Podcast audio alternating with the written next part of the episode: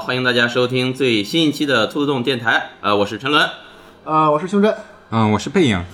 今天这期节目是我们兔子洞电台又一档新节目啊，开了无数档新节目了，又一档新节目的系列节目的一期，主要服务于老少二次元爷们们儿。呃，我们给这个系列节目定了一个名字，副标题啊，叫做“真的二次元”啊。啊，太好了，太好了。哎，首先呢，我们就是真的去聊一些二次元。对对对。其次呢，这个节目主要是让这个我们的好朋友胸针呢给我们讲一讲，呃，也可以说是他心目中比较二次元的东西，哎，所以是胸针的二次元啊。啊，这样啊，我我可不知道啊。起了这么一个谐音梗啊。好，那我们第一期节目呢，让胸针来聊呢，还是要聊胸针啊，要聊凤凰院胸针，就是我们想聊一聊这个当年的可以说是现象级的这么一部。呃动画或者说是游戏改游戏改编动画，也就是《命运石之门》啊嗯这么一部作品。那这个作品呢，之前也是它是先有的游戏对吧？呃对对对。啊，先有的游戏，后来又改编成了这个 TV 版动画。嗯，呃，可以说当时也是引起了比较大的反响。我们今天呢，想主要还是给大家讲一讲这个作品的故事啊，对对对。呃，让没有玩过这个游戏或者看过动画的玩家呢，能够体验到这个作品的魅力。对对对。呃，当然呢，呃，如果你没有玩过，也没有看过动画，但是你还想亲自去尝试一下的话，嗯建议就不要听我们最近这几期节目了，啊因为我们将会进行一个彻彻底底的啊完完整整的一个剧透。如果你想玩想看，但是又没有那么多时间，因为这个动画我记得是二十24动画24集二十四集，对二十四集，而且有一说一，前十12十一二集都挺考验你的耐心的，对，很难啃下去。所以说，如果没有那么多时间，没有那么多精力，但是又想快速的去领略一下这个作品魅力在哪啊，就可以听听我们的节目五分钟看完。啊。对，对是。呃，我们前几期呢，还是先给大家讲讲这个整个作品的呃世界观以及它到底发生了什么事情。胸针呢，作为对这个游戏在我们这个朋友圈里最了解的这么一个人，毕竟是他本本人经历的这个事情，本人经历的这么一个事情，呃，由他来主要给大家讲一讲。那么背影呢，也是动画跟游戏也都看过，游戏也玩过刚出关的游戏应该是。对黑黑过动画，黑过动啊，画。黑过动画黑过动画啊，可以帮着这个胸针呢一个查漏补缺。对对对。我是在很多年前看过的动画，但是现在好像已经不太记得剧情了。呃，我呢就可以作为一个这个完全不了解的群众啊。呃，鲁豫 啊，真的吗？我不信啊！我是不是不该笑啊？呃，来帮着大家一起啊，整个我们把这个剧情给顺一遍。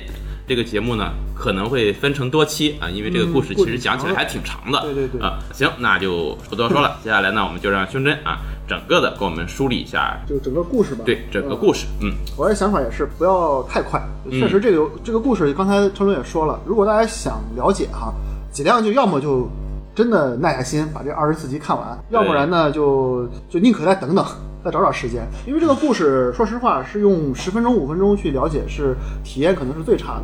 就整个故事，你可能就只知道了它有这么一个事儿，它的真正的点你就完全 get 不到。所以呢，咱们这个讲呢，我也是有希望就稍微细一些，呃，稍微讲的细一点啊。然后这样大家可以就通过，比如说平时听电台的时候，有一些上下班啊、堵车呀、路上没事儿的时候，听一下这个电台，也能呃大体上吧，尽量的了解到这个故事的一个更概。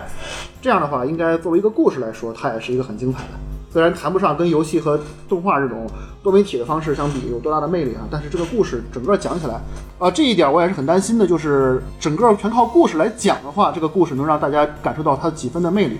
啊，这个呢也在故事中，如果大家觉得有一些突兀，或者是有一些地方理解不了的话，啊，也可以再多多提意见，或我们也想想办法再多改进。嗯，我们尽量能把故事讲得有趣一些。是的，是的。啊，行，那我们就正式开始《命运石之门》啊，这个这个地方一会嗯儿 BGM 配一个那个啊，那个当当当当那个。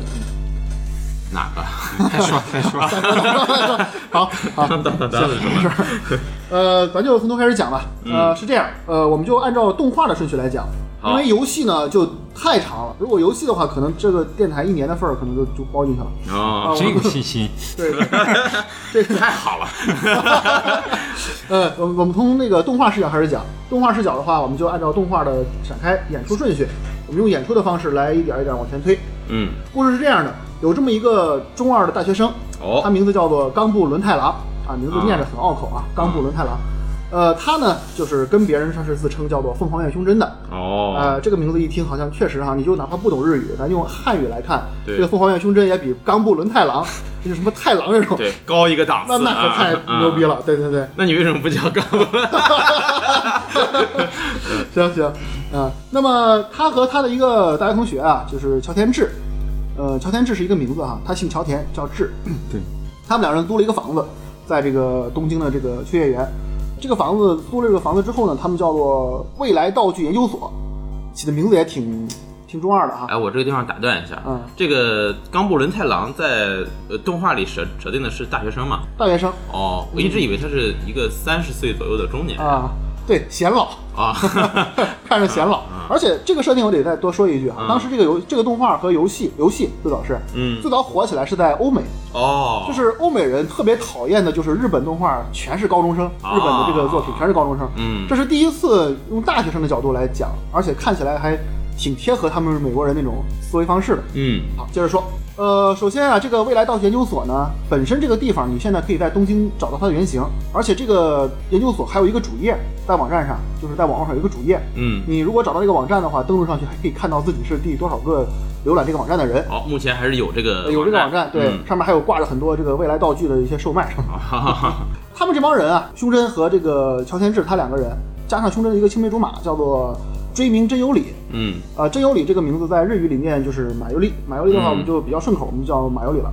然后马由里呢，他们三个人成立这个组织之后呢，他们的主要业务啊，所谓的 道具发明嘛，就是在这个研究所里搞一些很奇怪的，其实就是很傻屌的一些发明。这个发明啊，在呃游戏里是明确指出了，一共有当时有十一个哦，啊，这个道具可以说是贯穿整个故事始终的一个非常重要的一个内容。嗯而本身呢，它在动画里没有展开太多。通过游戏，我们还是给给大家简单说一下这些道具，其中有一些还是挺有意思的。呃，你比如说这个未来道具一号机，嗯它，叫做比特粒子炮哇，这一听就特别厉害啊、但实际内容就是一个电视遥控器啊，啊、它把这个遥控器那那个里边这个芯片拆了，放到了一个手枪里，玩具手枪。这个玩具手枪扣动扳机，你就可以换台。哦，哎，然后牛逼的这地方就是它只能换台，哎，你要开关机再跑电视上再摁。好，这是一号机，二号机竹蜻蜓照相机，这个大家只要看过这个哆啦 A 梦，嗯应该都知道这个竹蜻竹蜻蜓啊，插在头上就啊能，飞，对对对，嗯这个摄像机呢，就是把这个摄像头装在了这个竹蜻蜓上，哦哎，，感觉还可以哈，这个东西。不就是大疆嘛？嗯啊，对对对，但有一个问题哈，嗯就是这个摄像头它会跟着这个竹蜻蜓旋转，把它绑到了这个事业上。呃，你可以想象它拍出来照片什么样的啊。好，呃，就是这些道具你都可以体现这个他们搞这些玩意儿啊啊，到底有什么意义？就就是是当年的手工梗，就我现在感觉我儿子报了个什么那个 什么科技班儿、手工兴趣班对对对，做的，还有什么这个名字都巨牛逼，什么哭成泪人的女神的回归，你都不知道什么东西。啊。就是一把伞，啊。伞上装了一个 GPS 模块，你要伞丢了，你能找到这把伞在哪啊？然后这个模块呢，比你买好几把伞还贵。所以叫哭成泪人泪人的女女人的女神的回归。啊对。哎，你别说这名字起的还挺好。命，名是真的中二，真的牛逼。嗯。呃，这些傻屌道具呢，呃，也就图一乐。嗯但是有一些道具是很关键的，它和整个剧情是有着密不可分的联系。哎，在这儿呢，咱要提前说一下，因为这个故事啊，咱们讲起来，为什么说前边需要讲那么多比较呃细的东西呢？嗯也是希望大家做好笔记。这个故事的伏笔啊，可以说多到令人发指，有很多这个伏笔呢，我必须一点一点说出来。嗯咱们后边还会一点一点回收。接下来就说一些道具，这些道具全都是伏笔。好第一，四号机叫做蒸汽 Snake。好，Snake 如果是玩过 MGS 的玩家，一定知道有一个主角叫做 Snake。潜龙谍影，对对对，嗯。以前叫做合金装备嘛。这个地方啊，它就是用了一个 Snake 的梗，然后做了一个扩建地雷。嗯，这个扩建地雷呢，看起来其实它这个道具的这个科技含量啊是它所有发明道具里已经最高的了，好，就是靠电热圈在它内部急速加热这个呃急速加热水，嗯，然后把这个蒸汽大量的喷发出来，一下就在房间里呼就什么都看不见了。好，瞬间就改潜入了，哎，嗯对，这个还有点意思啊，感觉。嗯这个东西是一个一次性的道具，嗯呃这是比较弱弱势的一方面。这个地方可以做一下笔记，这个剧情里会用到。好，然后第二个叫做六号机是荧光棒 Saber，嗯，嗯，这个地方来自星球大战，好，光剑，光剑。嗯，它的内部呢有一些类似血液一样的这个红色荧光涂料好好好，啊，呃，让你就挥舞起来看起来嗯像是在像像挥光剑一样啊，啊，这个也是重要的剧情道具。嗯，第三个是八号机，这个也是整个故事最重要的道具了，它是贯穿了时间跳跃这个核心话题的一个怎么说呢。哎？，我们现在就把整个剧情的核心啊，对要给大家提出来说一下啊，嗯。跟时间有关系，对，跟时间旅行有重大关系。对，这个东西叫做电话微波炉，哦，呃，括号暂定。嗯。这个括号暂定是很重要的一个嗯，一个内容，就是如果你在游戏也好，动画也好，动画表现的稍微差一些，在游戏里，如果你一旦说出电话微波炉没有加括号暂定，哦你就会被胸针一顿骂，就你不够严谨，你不够太严谨重。要了，对，这太重要了。呃，它的功能啊，现在你一想就很烂大街了，嗯就是它用手机远程控制微波炉哦来进行加热功能。智能家居，对对对啊，你远程发一个短信，让这个微波炉进行加热，啊，就这么个那时候还是靠短信来启动，对对对，啊呃，而且还很不稳定。嗯呃，具体为什么不稳定呢？我们后边也会一点一点讲。好，也是个小伏笔。对对对，好，讲完这些傻屌道具之后呢，我们开始回到这个正式的故事里边。好，我们也可以看到这个主角和他的朋友，纯粹就是为了自己的中二和 恶搞的心理啊，对，他一本正经的，他自己觉得很很正经，他觉得很牛。逼发明，嗯那么呢，故事就是这样的，冈部啊和乔田，加上有一位就是刚才咱们说的这个马尤里，嗯小小姑娘挺可爱的，啊，每天就满嘴嘟嘟噜，嗯有一个很很奇怪、很萌的口癖。嗯他们三个人呢，就在这个实验室里混日子。他们也组成了最初的一个叫做 Lab Man 的一个叫法。嗯，这个所谓的 Lab Man 呢，也得说一下，呃，就是 Lab，就是实验室，实验室加上 Member，成员，呃，对，实验室成员。嗯，然后呢，胸针就是 Number 零零一。好，啊，马有里呢，因为是刚刚开始就来到了这个实验室，比嗯乔田要早，他就是哦，零零二。嗯乔田呢，他是零零三。嗯关于乔田在这儿要着重说一下，乔田的名字叫做乔田志嘛，嗯。然后他的外号叫做筒子。还有一点，筒子为什么叫筒子？就是乔田志的志日语发音呢是达鲁，加鲁，呃，而日语发音的筒呢是塔鲁。哦。啊，一个谐音梗，谐音梗。啊，就叫筒子为什么筒子呢？因为他胖，啊，是在对，在动画里他是一个呃很胖的。很胖很胖的，对对对对。但是后来我玩了一下游戏，发现好像在游戏里比动画里还要胖，看上去的 就就是一个宅男，呃，典型宅男的一个化身。嗯。嗯，新的伏笔来了，嗯。你要知道桶的英文啊叫做 barrel，嗯。你记住这一点，桶的英文是 barrel，一个新的伏笔。嗯。好，咱们记下来啊。嗯。来，絮絮叨叨的说了半天了啊，呃，因为特别重要。一开始呢，故事是这样的，呃，冈部呢带着马尤里他们来到了秋叶原的一个广播馆，要看一场由 Doctor 中波啊，这个 Doctor 的中波是一个就是那种化名，听嗯也不太正常啊，这个。嗯 脑子也挺也挺老老胸针应该是召开了一个这个时间旅行理论发布会，嗯这个故事啊，首先咱要说一点哈，有有的朋友如果对这个这个时间旅行这块儿啊有了很多了解的话，嗯可能会对这个故事就会感兴趣。好呃，这个故事里里边引用了大量的这个关于相对论、相对论的，还有这个时间旅行的黑洞的这个嗯题材。呃，那么在这个时候呢，他们去看这个中国举行的这个发布会的时候啊，本身胸针他期待一下，就是他自己对时间旅行很感兴趣，嗯。他也希望中波呢会讲一些他认为能够把这个时间旅行这个理论向前推进的一个，他自己很中二，他信这个事儿，他信时间、时间旅行这个东西，他就希望中波讲这个东西来靠点谱。其实你想想啊，在这种小广播馆里举行的这种，其实就是一个民科头子。对对对，然然后上了一个村里去演讲啊，周围的这个无业游民啊，这个看过几个街边拔书的小青年儿呀，对对对啊啊，基本上就这么回事儿。你这个民科就说的很很形象。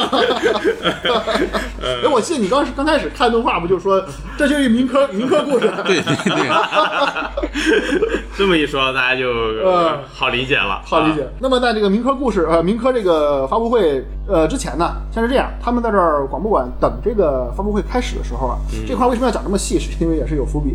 胸针和马有里在那个那个楼下有一个扭蛋机那儿，嗯在那儿轴扭蛋，就跟抽卡一样。嗯他抽到了一个最高级的金属乌帕。哦。乌帕呢是游戏内设定的，就是故事内设定的一个剧中剧的里边的一个非常受欢迎的一个玩偶。嗯。这个玩偶呢，呃，马有里非常喜欢，嗯。也在这个线下很多人都特别追逐，所以这个最高级的金属乌帕呀很稀有。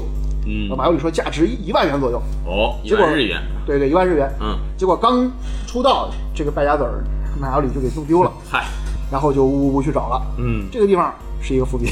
好好，好，紧接着呢，凶神在这儿陪着马尤里找这个乌帕的时候呢，嗯。听到了楼顶一声巨响，哎，这个巨响就像是一个呜什么东西，像是着落了一样那种感觉，是吧？嗯。呃但是不知道为什么，就是很嗯奇怪，楼顶一个一声响响声，就赶紧跑过去了。嗯。一跑过去呢，楼上有工作人员就哎，走吧走吧，这个闲人勿近啊，就嗯赶走了。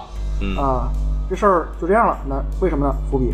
哎，接下来，也是因为动画篇幅的事儿嘛。嗯这几个伏笔哈，你在游戏里玩的时候，嗯你明显能感觉到这地方哦，你你一看就特别重。要。哦，他就你一看就特意给你留出来了这个地方，对对对你知道是有事儿，有事儿，嗯，动画就不一样，动画它因为节奏问题哈，你会感觉这就是一个日常。有点日常，对，嗯嗯，好。然后呢，经历了这两个事儿之后，冈部就开始听这个中波的这个发布会了。他一听啊，就中波讲这些东西哈，什么微型黑洞、世界线这些理论，嗯，就本身这些理论也不是什么新鲜东西了。啊，都是老生常谈，对，而且啊，在有一个两千年的时候，嗯，有一个叫做约翰提托的人哎，，John Titor，这个人啊，咱们可以在现实里查到，哦，现实中就是有现实中真的有这个约翰提托。百度上有，对，他是来 声称自己来自二零三六年的时空旅行者，啊，这个背景知道是吧？对。石头门有一个很大的魅力，它不是纯胡编，他找了很多呃跟现实有关联的，你听着好像哦真事儿，但是呢，他又在这里边加了很多他自己的杜撰，啊。虚虚实实，在这个哎。硬硬科幻、软科幻之间就来回的切换。啊这样就特别好，对，科幻迷呢一下就被吸引了，嗯。他就想看，哎，你不民科吗？嗯。我我弄死你，就就这么个意思。嗯，对，先搞一波民科，哎，然后胸针这一听，那就这太民科了。嗯。说中国你这就把那个约翰提托这复读了一下，你这太无聊了。嗯。啊！这个咱这单独讲一下这个约翰提托，嗯因为这个地方他很多事儿，如果咱不了解的话呢，嗯可能后边有一些故事咱就不那么带过了。嗯，约翰提托在国外可能还比较流行，咱哎国内因为加上两千年那会儿，咱国内网络也不是很发达，嗯所以知道的人也比较少。嗯，他呢是这样，他在两千年左右啊，他在这个网络上做了很多模糊的预言，嗯对他自己所处的这个二零三六年呢做了一个细致的描述。哎，当时他的身份引起了一定范围内的网络争议啊，这个百度就可以搜到，具体不展开了。总之呢，你知道这个约翰提托他一他是确实存在的，他是一个来自未来世界的美国军人，哦。他的使命呢是受军方指派做时间机器，回到一九七五年去拿一部叫做 IBM 五幺零零的电脑，哦，然后呢，是用来在二零三六年排除掉一些旧电脑的电脑程序里的一些 bug，嗯 RBN 五幺零零，不是 IBM，就是咱现实里那个 IBM。嗯，这个电脑也是现实中有的这么一台，呃，对嗯，确实有。这个其实很扯淡。你想想，这个它是问题是出在这个 Unix 系统上，系统时间上一个嗯 bug。这个东西类似于这个千年虫，嗯实际上你看千年虫这个事儿根本就没有咱想的那么复杂。对，当时想的太过于对可怕了，对，太过于赛博朋克了，对其实没有那么世界也没有混乱，所以这事儿它就这么一噱头嘛。也可能是混乱了，后来被人修正了，咱不知道。啊啊啊你这就 啊入戏了，入戏了，入戏了，开始了，开始了，开始了。我小胸针了，那为什么它会被人就是认为它是真的存在呢？真的有有意义呢？就是它预言了一个真事儿，叫做伊拉克战争。哦，这个事儿他是确实预预料到了，而且和现实如出一辙。嗯其他的一些预言呢，相对来说不是特别有意义。比如说这个什么二零零四年之后没有奥运会举办了，啊，什么二零一五年核战争，嗯这都你看咱都过来了。就是一个人。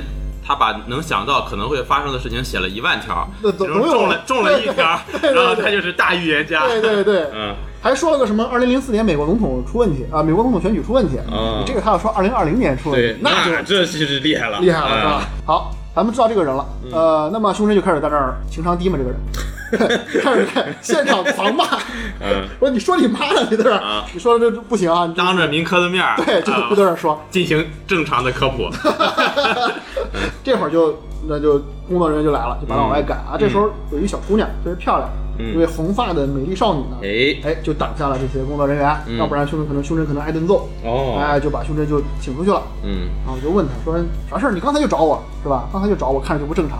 哦，就这个女生就说你刚才就找我，对对对，哎嗯，为什么呢？伏嗯笔啊，记着嗯伏笔。这个胸针就也在想，你你你说啥呢？我什么时候找你了？说你妈呢？啊，对，嗯然后一看这妹子还挺好看啊，啊，反正好看嘛，嗯你你懂的啊。这个二次元的世界里啊，就颜值即是正义，不光其实不光二次元。但是呃，其实胸针是知道这个妹子是谁的，因为她本身也是一个搞科研的嘛，民科也是就是这一个圈儿里的，对对，他是 这个人圈儿人家可能真不民科，人人家可能是真科啊真科学啊。这个女的叫做木赖红利七，呃，很拗口啊，木赖红利期，其实日语念起来很顺口，嗯因为红利期的日语发音就是库里斯啊，啊。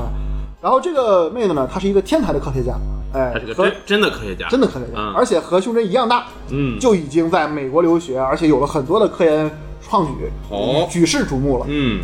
这个其实我想说一句，就是游戏或者动画看到这里的话，就你就会感觉特别迷茫。嗯。啊，就是木兰红一期，你说，哎，你刚才找我干嘛？哎，嗯哎我但我到底找你干嘛？我是对对就就是这个思维一下子就被带走了。对啊，我错过了什么东西吗？呃，啊，对，是呃然后倒是刚才玩一遍我看按的太快了，错过了什么情节？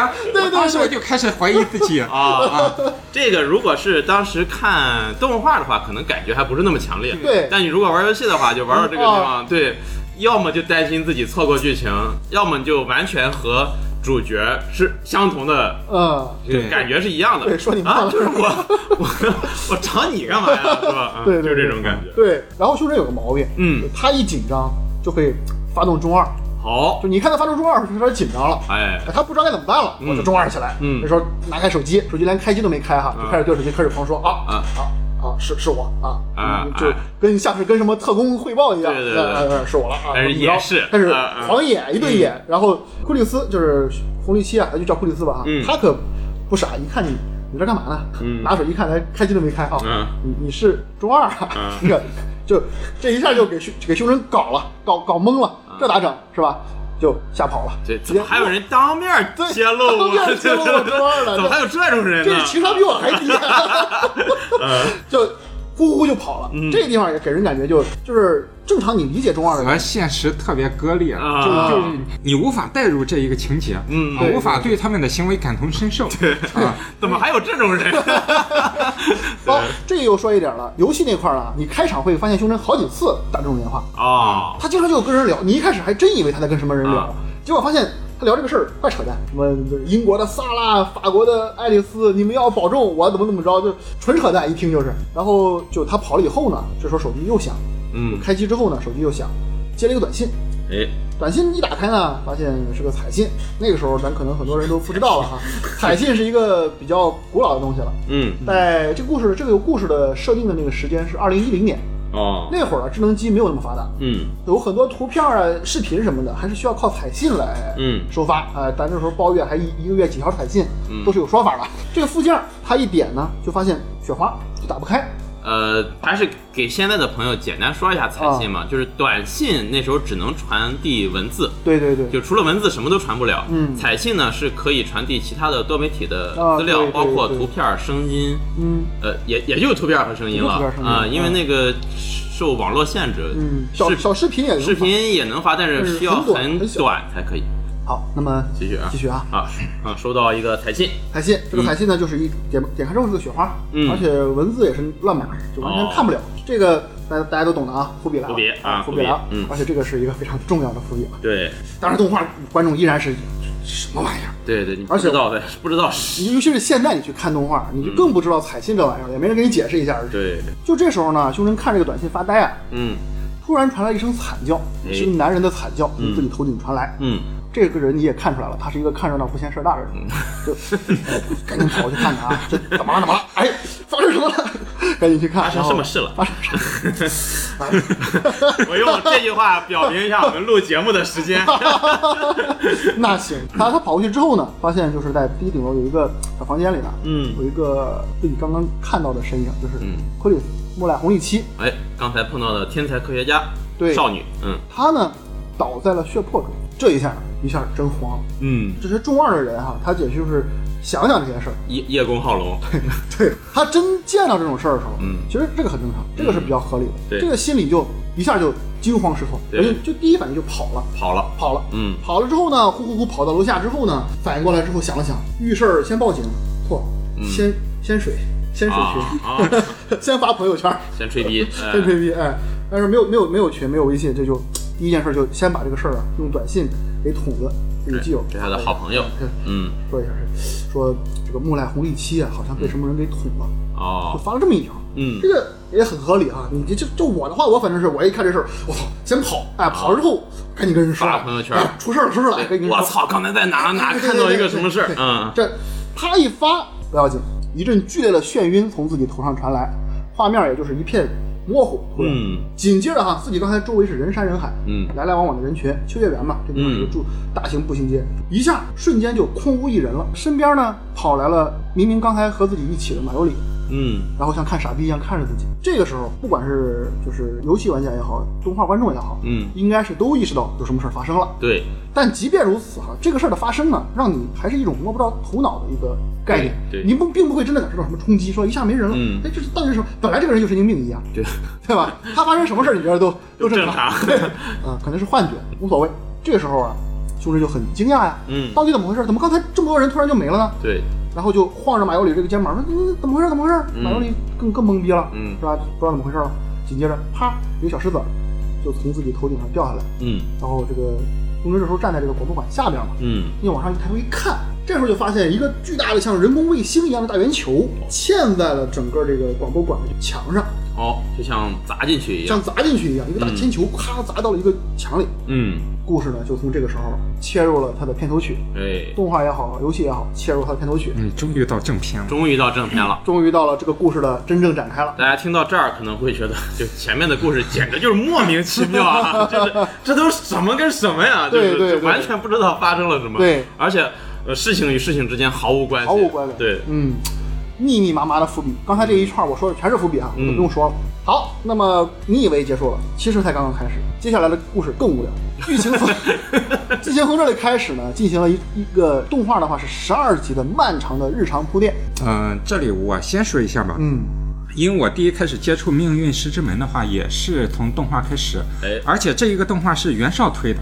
哦。啊，当时在群里他也说过，就是说这动画的话前十二集非常无聊，嗯，啊，但是你熬过前十二集的话，后面会非常精彩。对，啊，那我我也就耐着性子去看了，啊，后来真的就是磕磕绊绊的把整个二十四集都看完了嘛，嗯，啊，看的莫名其妙。后来吧，后来我想了一下，为什么说这前十二集特别无聊？嗯，啊，就是呃，它虽然是日常，嗯啊，但是。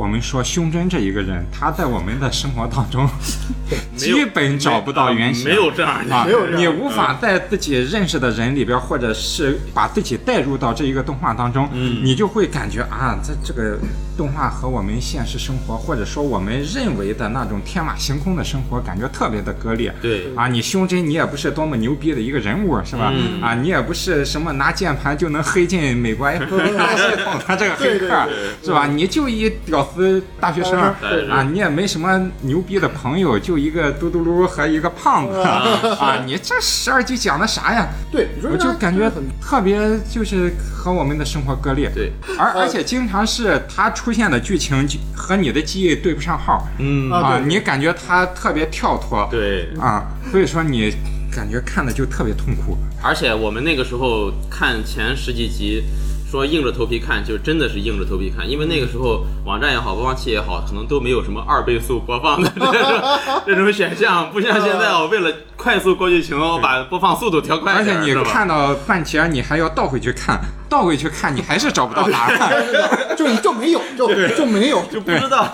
对这个我觉得吧，它确实是动画的篇幅的问题。其实我觉得受限于他想表达的剧情，可能我觉得在编剧改编成动画的时候，他们内部也也有过很激烈的讨论，或者是方法，嗯嗯可能确实他们可能是没找到没有没有没找到太好的办法去展现这个事情。这个东西有一个问题就在于动画的动画的篇幅太短了。嗯，游戏里这前边这个动动内容哈，嗯它是更长、更长、更长。哦对但是为什么游戏就没有那么无聊呢？嗯它因为长了，反而把一些你觉得就是有点跳跃、有点跳脱的东西啊，嗯。给你说明白了。动画呢还想给你把故事讲的连贯一点，嗯。他就不得不能删全删，嗯。就能不说的都不说，嗯。就二倍速都都都无所谓那种感觉了。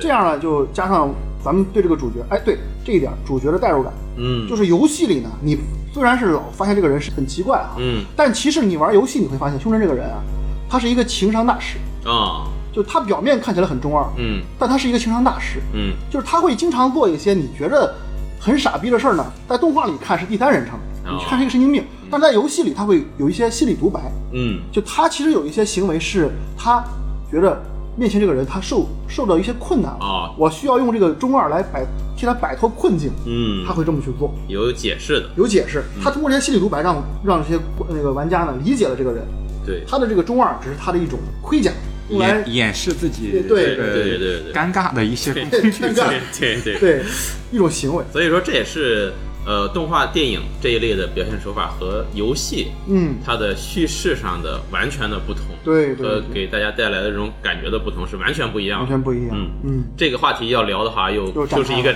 漫长的话题，我们这儿就不展开聊了啊。嗯，行，我们继续聊这个剧情。哦，还有一点，这个游戏呢，当时它不是游戏嘛，它本身也是受众会先在哪些人里展开？现在这个 Gal Game 的这帮受众里，啊，日常这块呢，我必须要说一下，就是有一点儿 Gal Game 的气氛。嗯，你会发现有很多女性角色出出场了，哎这，些角色你就自然而然就意想意识到这些是可以攻略的。哎攻略了。哎，嗯好的，那么呢，我们就开始来给大家用攻略女角色的方式呢，给你展开这十二集。好，突呃然觉得有意思了起来。呃，对，每个女性角色其实都有单独的结局嘛，哦结局还还挺有意思的，说实话。嗯动画就全没了，全砍了。来开始开始讲，其实这些角色刻画的还是有有点意思啊。嗯呃，首先我们回到故事，嗯胸针呢发现他发的这个短信发到了统尊手机嘛，是到了一周之前。这个事儿回去跟统一看，统尊拿手机来一看是上周发的，哦这天是七月二十八号嘛，嗯他发到了七月二十一号。嗯嗯，胸针也不知道怎么回事儿，统子也不知道怎么回事儿，就那就这样吧，观众也懒得知道怎么回事儿对。反正这个故事展开了已经这样了已经这样了。对，你还能怎么着？你你来吧。行，那就看看新闻，发现呢那天广播馆也没有召开这个中国发布会，嗯。就因为这个看着像人工卫星那玩意儿，啪砸上了，新闻都在报道，哎，有个人工卫星掉到这个地秋叶原这个地方了。啊，哦大家群众疏散一下，群众也被疏散了，嗯。所以也没什么人，这一切都和胸针当天自己那个记忆是完全不一样，完全相悖的。嗯而且呢，他紧接着再去广播馆参加学校别的活动的时候，嗯，听演讲嘛，又见到了活蹦乱跳的这个木乃红利七。哎，我们之前还提到，胸针是亲眼看到他对倒在了血泊当中。那胸针一看急了，嗯上去咔对人又摸又又那什么的，就你对哎你不死了吗？你到底是谁？你到底是？我看看这儿，对我让我让我看一看。让我摸一摸。对，然后被一顿暴揍之后呢，就嗯一下他意识到不太对劲儿了嗯啊。但是这个他的这种心理的意识呢，依然没有传达给观众。哦观众依然是一种你说你妈的的感觉，啊然后胸针也就这样吧，那就这样吧，那就接着听演说吧。他也心挺大的，啊就是我也心挺大的，就那就这样吧，反正妹子挺好看的，活了就好啊。行，那接着就听这个，其实他当时去听这个演讲呢，就是这个木乃红利七做的演讲，哦，然后一听挺有意思。这木乃红利七呢，他的演讲是来讲什么的呢？就是时间机理论，扯你妈蛋，嗯，没有，根本不可能。嗯然后胸针一听，不可能，哎哎，我又来了，我又来了。对，站起来狂喷。嗯但是他就是刚才被人也说了，就是一屌丝，他这个理论什么玩意儿的，根本不能和人家红利期相比。嗯，说半天被人狂喷，被人喷的颜面无存，对就登上了正式搏击台的某宝国。呃，这个烂梗还会穿插在他们整个故事当中，没办法，受迫害了。行，那么接着呢，众人就很很失很失落呀，这咋整啊？这说啥都人家都比咱懂得多对，那没辙了。好，不管怎么样，咱们这里引出了第一个可攻略角色嗯，木乃红利七哈。哎，第一个，哎，这个喜欢这个角色的人应该是很多的，为什么呢？首先一头黑长直啊、红长直，嗯。呃，红色的长发，然后呢，黑丝，黑丝，嗯小皮款小皮短裤，嗯。他的上衣呢，根据后日谈是专门他自己改装的一个校服，哦，哎，把他的这个小外套绣在了他的衬衫上，啊，是一种一直是一种小小西装往下要掉没掉下去那种样子，嗯。哎，还挺一个非常有女性魅力的这么一个角色。对对对，嗯。但其实是一个宅女啊，啊，这种反差呢也只会在二次元二次元出现，啊，行吧，仿佛更吸引人了。好，这个角色很吸引人，嗯然后那么开始往后接着说，撤回去之后啊，这个胸针就从这个广播馆往回走呢，很失落呀。嗯完了，我这真民科了是吧？就被人干的就不行了。往回走的时候呢，遇到了第二个可攻略角色，这个地方不是女角色，而是角色。嗯我们要专注说一点，这是一个伪娘。哎，嗯这个伪娘特别令我不适啊，这也是我有点坚持不下去的原因。啊，是吗？不好看吗？呃，不是不好看，就是他的这个人设接受不了人对对对伪娘这个人设是吧？嗯嗯，啊，但是这个好像好像这两年反而更加更加好了。嗯啊，就 而且哈、我得说一下，在游戏例会的时候，动画可能有所缩水，在游戏的例会里，真的你会觉得这个，接下来你碰到这个角色叫做这个七元流华，他的这个对，嗯。他的这个例会真是太好看了，哦。这，全片最好看的一个妹子可能是，嗯。然后就话女说男，非说是个女的。啊，非说是个男的。嗯，啊，但是也有些人就因为这个设定反而我就就这个。啊，我可能跟背影当时有类似的感觉，就是挺别扭的，挺别扭啊。对，嗯挺别扭，对，嗯。那不说这个了，这个在攻略线上我先剧透一下啊，这个伪娘就变成真娘了，哦哎，就而且胸针还要去验证一下。啊，对，我记得动画里他也说过，这就产生一种争议，嗯当时在网上有很多人认为变成真娘之后索然无味儿了。嗨，嗨，咱就不展开说了啊，不展开说了啊。她是一个什么角色呢？她是一个巫女，嗯，一个伪娘巫这帮女。人是真的二次元，她在神神社做巫女，嗯每天呢就找胸针进行一个非常中二的是这个修行。哦。哎，胸针就管她叫卢卡口刘华子，嗯，这个巫女说一下，这个熟悉日本作品的 朋友可能都知道，啊就是给不熟悉的说一下，嗯在这个日本这是一个正儿八经的职业啊，对对对对啊，是个正经职业，跟咱现在就是你你考上什么公务员、税务局，或者你在哪个公司上班差不多那差不多差不多感觉，就是一个工作，对，没有别的什么，嗯嗯，挺好，挺好，嗯嗯，然后这个不展开说了。嗯总之，第二个攻略角色出来了，然后紧接着哈，呃，又从这儿路过之后，哎，就你想想这些日常，你你有什么有什么意思哈？就真的很无聊。对，然后接着往回走，到了自己研究所楼下，好，碰到了一个光头大叔，哎，第三个攻略角色。啊，这个不是啊，不是啊，是啊。呃没有迎合你的口味啊。呃，这个人是他的这个房东，房东啊，叫做这个天王寺玉吾，他呢是一个巨巨壮的大猛男，嗯，呃，胸针给他管他叫 Mr. Blanc，Mr.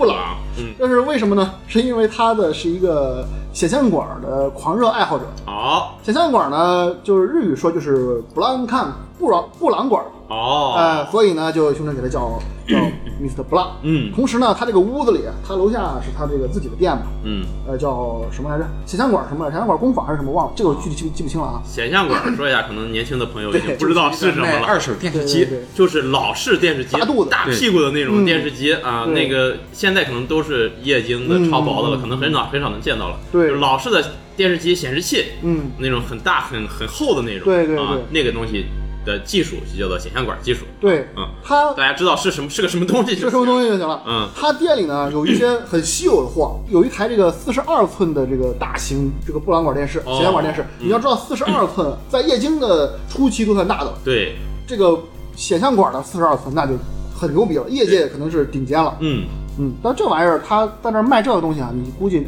别说现在，就二零一零年那会儿也没人要，根本卖不出去。就这也挺奇怪的哈，还还招一招一打工的。这时候胸针就 就碰到这个打工的了，穿了一身这个 bike suit 自行车那种骑行服骑，行服，哎，然后小紧身衣服啊，挺性感的。哎，也是个小姑娘。对，扎了小辫儿挺好看。嗯，新的角色来了，好，有一个满口过时的流星雨，嗯啊，就是很过时。就现在突然跟你说你冲浪吧，或者是 呃不对，冲浪不够显示啊，就得现在说什么我倒，我就这种晕，我晕，哎对对对对。然后满口就说自己是个战士啊，啊有人一看啊，那你他打工的嘛，就又是个战士，打工战士嘛，就给他起外号叫打工战士嗯，啊。胸针就特别喜欢给别人起外号。